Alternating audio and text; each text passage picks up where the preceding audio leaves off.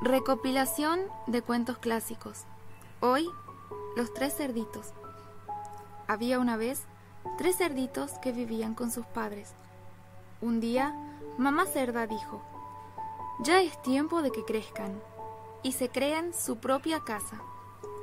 Entonces, los tres cerditos decidieron ir a vivir uno cerca de otro.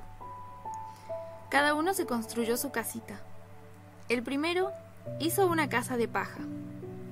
El segundo hizo una casa de palitos. Y el tercero, y el mayor, hizo una casa sólida de ladrillos. Un día, mientras estaban cada uno en su casa, llegó un lobo por el bosque. Hacía un buen tiempo que el lobo quería comerse a los cerditos. Entonces tocó la puerta de la primera casa. Cerditos, cerditos, abran la puerta, dijo el lobo. No, lobo malo, no abriremos la puerta, dijo el primer cerdito. Entonces soplaré y soplaré y tu casa derribaré, dijo el lobo y sopló tan fuerte que la casa de paja voló por los aires. El cerdito corrió a la casa de palos de su hermano. Entró justo a tiempo para que el lobo volviera a llamar la puerta. Cerditos, cerditos, abran la puerta. No, lobo malo, no abriremos la puerta, dijo el segundo cerdito. Entonces, soplaré y soplaré y tu casa tiraré, dijo el lobo y sopló tan fuerte que la casa de palitos voló por los aires.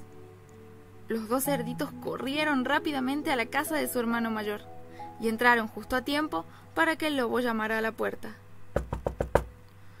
Cerditos, cerditos, abran la puerta, gritó. No, lobo malo, no abriremos la puerta.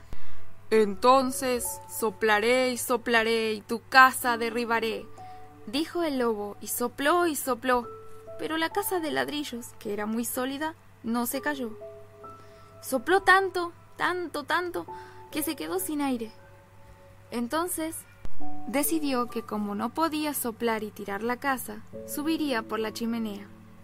Los tres cerditos que estaban en el interior de la casa escucharon los arañazos del lobo en la pared y luego cómo se metía por la chimenea. Los dos cerditos más pequeños lloraban aterrados, pero el cerdito mayor mantuvo la calma. En el fuego había una gran olla de agua hirviendo.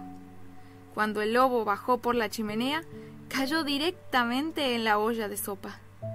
Y entonces nunca más volvió a molestar a los cerditos del bosque.